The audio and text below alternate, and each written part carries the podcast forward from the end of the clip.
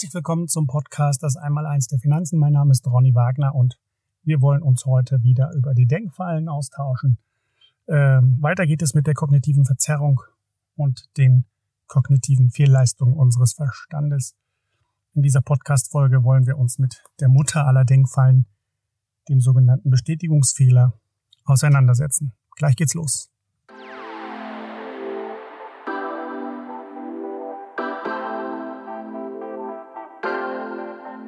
Das Einmaleins der Finanzen. Der Podcast für finanzielle Bildung. Mit und von Ronny Wagner.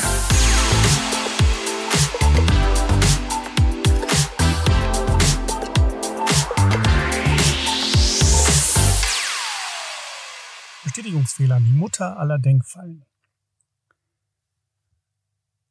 Bevor man sich einen Fernseher kauft, ist es sinnvoll, eine Menge über Fernseher und neue Modelle und Varianten und den aktuellen Stand der Technik zu lesen und sich entsprechend zu informieren. Doch ein Phänomen, was sich daraufhin einstellt, ist, wenn man den Fernseher gekauft hat, dass man mit dem Beobachten und Lesen nicht aufhört, auch wenn man, wie gesagt, den Kauf bereits gemacht hat. Warum ist das so? Warum tun Menschen das? Die einfache Antwort lautet, die Menschen wollen ihre Dissonanz, also ihre Unstimmigkeit oder ihre Differenz lindern, die mit dem Kauf einhergeht, die sogenannte Kaufreue. Sie wollen sich selbst bestätigen, dass sie sich richtig entschieden haben. Das Problem ist allerdings, äh, sie lesen dabei nur die Dinge, die für ihre Entscheidung sprechen und vermeiden es, Lektüre zu studieren, die diese Entscheidung in Frage stellen würden. Also sie beschäftigen sich wirklich nur mit den Dingen, die ihre Meinung bestärken. Psychologen haben dieses Phänomen untersucht und festgestellt, dass Menschen, die auf eine bestimmte Entscheidung zusteuern oder vor einer bestimmten Entscheidung stehen, nur nach Informationen suchen, die diese Lösung bestätigen und äh, dabei alles andere ignorieren, was dagegen spricht. Der Bestätigungsfehler ist so stark, dass die Leute oft nicht einmal zugeben können, dass sie sich geirrt haben. Wir haben also die Tendenz, neue Informationen, die wir bekommen, so zu interpretieren, dass sie mit unseren bestehenden Theorien, Weltanschauung und Überzeugung kompatibel sind. Je schwammiger eine Theorie formuliert ist, desto stärker ist der Bestätigungsfehler. Wer mit der Idee, Menschen sind gut durchs Leben geht, wird genug Bestätigung für seine Theorie finden. Wer aber mit der Idee, Menschen sind schlecht durchs Leben geht, wird das auch tun. Auch der wird genug Bestätigung für diese Theorie finden. Finanz- und Wirtschaftsexperten operieren nach dem genau gleichen Prinzip. Ihre Aussagen sind so schwammig, dass sie Bestätigung wie ein Magnet anziehen. Beispiel. Mittelfristig wird der Abwertungsdruck auf den Dollar zunehmen. Was heißt mittelfristig? Was heißt Abwertungsdruck? Abwertung gemessen an was? An Gold, an Yen, an Pesos, an Weizen, an Autos, Wohneigentum? Keine Berufsgattung leidet stärker am Bestätigungsfehler als die Wirtschaftsjournalisten. Oft stellen sie eine billige Theorie auf, setzen zwei, drei Beweise dazu und fertig ist der Artikel. Machen wir ein Beispiel. Google ist so erfolgreich, weil die Firma eine Kultur der Kreativität lebt. Also geht der Journalist dahin, sucht sich zwei, drei Firmen heraus, die ebenfalls Kreativität leben und genauso erfolgreich sind. Aber der Journalist macht sich nicht die Mühe, jene Firmen zu suchen, die eine Kultur der Kreativität pflegen, aber nicht erfolgreich sind. Von beiden Sorten gibt es eine ganze Menge, doch der Journalist übergeht sie geflissentlich. Nach demselben Prinzip werden Erfolgs- und Lebenshilfebücher geschrieben. Banalste Theorien werden hier aufgetischt, etwa Meditation ist der Schlüssel zur Glückseligkeit.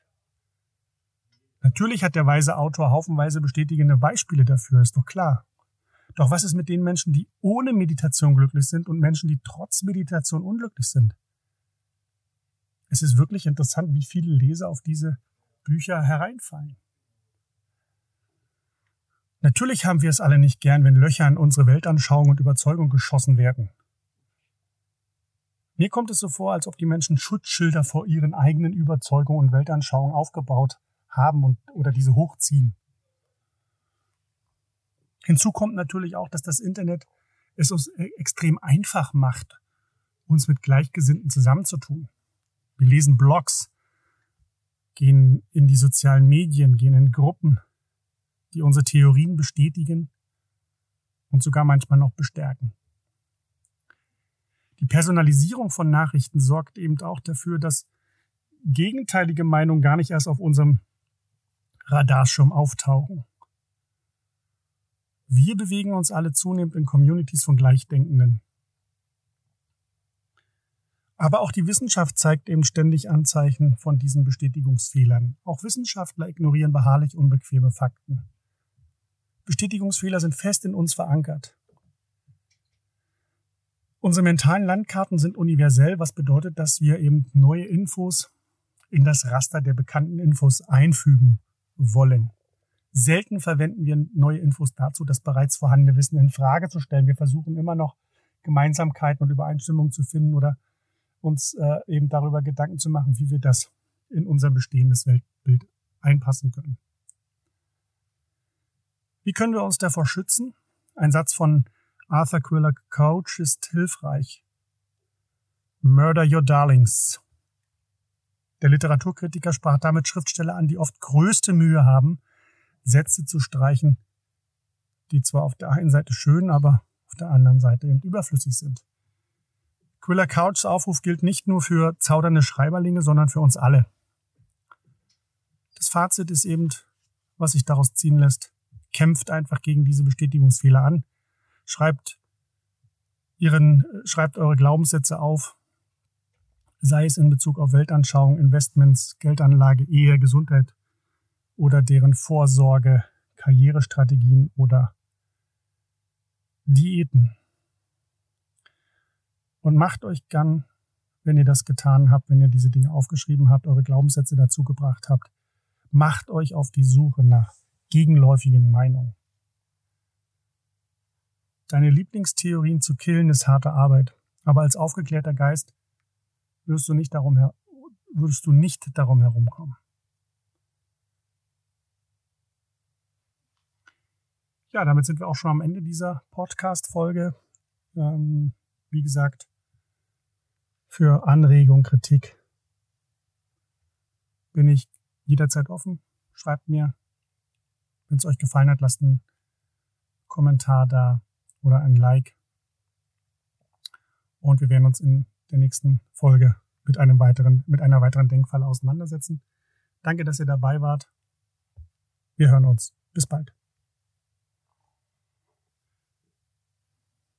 Herzlich willkommen zum Podcast Das Einmaleins der Finanzen. Mein Name ist Ronny Wagner und wir wollen uns heute mit einer weiteren Denkfalle, mit einem weiteren Denkfehler, mit einer kognitiven Fehlleistung auseinandersetzen.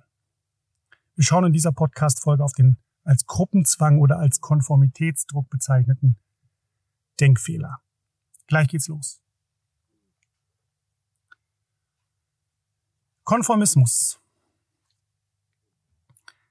Angewandt auf unsere heutige Gesellschaft komme ich persönlich immer zu dem Ergebnis, dass die heutige Massenkultur des Wohlstandes in den westlichen Industrienationen die Konformität oder den Gruppenzwang fördert und dabei der Individualist verkümmert. 1955 publizierte Solomon Ash die Ergebnisse einer Versuchsreihe, die in meinen Augen wunderbar den Konformitätsdruck illustriert. Ash schrieb, dass wir in unserer Gesellschaft eine so starke Konformismustendenz vorfanden in der Studie, dass ziemlich intelligente und wohlmeinende junge Leute bereitwillig schwarz als weiß bezeichnen, gibt Anlass zur Sorge. Es wirft Fragen bezüglich unserer Erziehungsmethoden und über die Werte auf, die unser Verhalten bestimmen. Schauen wir es uns mal ein bisschen genauer an. Ein sehr berühmtes Experiment möchte ich ansprechen, ist das sogenannte Stanley Milgram Experiment. Ein, wie ich finde, sehr verstörendes Experiment über den Einfluss von Autoritätspersonen. 1961, äh, Adolf, Adolf Eichmann, der Kriegsverbrecher, war gerade für seine Verbrechen während des Zweiten Weltkriegs vor Gericht gestellt worden. Und Stanley Milgram fragte sich, warum so viele Deutsche mit den Grausamkeiten einverstanden waren. Er arbeitete mit Leuten, denen man 4,50 Dollar dafür gezahlt hatte, dass sie an einem Experiment teilnahmen, bei dem es angeblich um die Verbesserung der Lernfähigkeit durch Feedback gehen sollte. Jeder Proband wurde einem eingeweihten Schauspieler zugeordnet. Der Proband war immer der Lehrer und ihm wurde eine Wortreihe gegeben, die er dem auf der anderen Seite einer aufgebauten Mauer sitzenden Schauspieler beibringen sollte. Der Proband wurde aufgefordert, immer dann, wenn der Schüler eine falsche Antwort gab, dem Schüler einen angeblichen Stromschlag, Stromschlag zu geben. Der Proband ist natürlich davon ausgegangen, dass es ein Stromschlag war.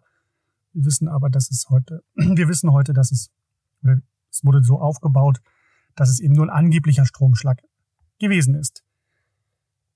Zum Test wurde dem Probanden oder den Probanden ein 45 Volt Schlag gegeben, um ein Gefühl für die Stromschläge zu erhalten, die der Lehrer austeilen würde. Der Regler war allerdings in Wirklichkeit mit vor, vorab oder vorauf gekennzeichneten Geräuschen von Leuten gekoppelt, die eben die Stromschläge nur lautstark simulierten. Als dann die Schüler anfingen, Fehler zu machen, wies einer der Experimentatoren den Lehrer an, Stromschläge auszulösen. Als die Schüler weiter Fehler machten, wurde der Proband angewiesen, die Voltzahl immer weiter zu erhöhen. Der Lehrer hörte die, die Schreie, der hörte das Stöhnen und die flehentlichen Proteste. Angesichts all dessen beschwerten Lehrer sich häufig beim Versuchsleiter darüber, dass sie weitermachen mussten. Einige standen auf und liefen hin und her, waren richtig aufgeregt. Andere boten an, das Geld, was sie erhalten hatten, zurückzugeben. Nur wenn sie damit aufhören durften, die Stromschläge weiter auszulösen. Doch der Versuchsleiter blieb hart und forderte sie zum Weitermachen auf. Das Erschreckende daran, niemand hat vorher aufgehört, bevor der Regler 300 Volt erreicht hatte. Und zwei Drittel der Teilnehmer machten sogar weiter bis 450 Volt einer Stromstärke, die, wie ihnen gesagt wurde, zum Tode führen konnte. Welche Schlussfolgerung können wir aus diesem Experiment ziehen? Unsere Psyche bringt uns dazu, uns Gleichgestellten anzupassen und insbesondere den Wünschen von sogenannten Autoritätspersonen zu beugen. Der Anpassungsdruck in unserer Gesellschaft ist riesig, weil es hier um komplexe und komplizierte Sachen geht, die Antworten unklar sind und soziale wie wirtschaftliche Beziehungen einer Gruppe miteinander verbinden. Wissenschaftler haben die Ansicht geäußert, dass der Konformismus durch die Evolution in uns verankert worden ist, denn Menschen mit diesen Konformitätsgenen hatten eine größere Chance, sich mit anderen zu verbünden und diejenigen, die den einsamen Wert wählten, eben zu dominieren. Jede Kultur verehrt ihre Anführer. Doch diese Abhängigkeit von den Anführern kann auch zu Konformismus führen und schlechte Ideen eben unhinterfragt zuzulassen.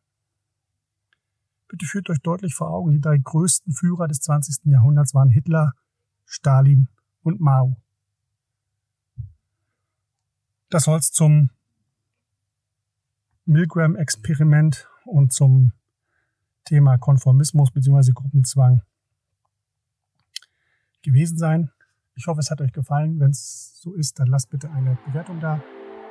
Für Anregungen, Kritik bin ich auch immer wieder offen und würde mich da über euer Feedback freuen. Bitte nutzt unsere E-Mail-Adresse. In der nächsten Folge werden wir uns einem weiteren Denkfehler widmen. Ich freue mich, wenn ihr wieder mit dabei seid. Vielen Dank für eure Aufmerksamkeit. Bis bald. Wir hören uns.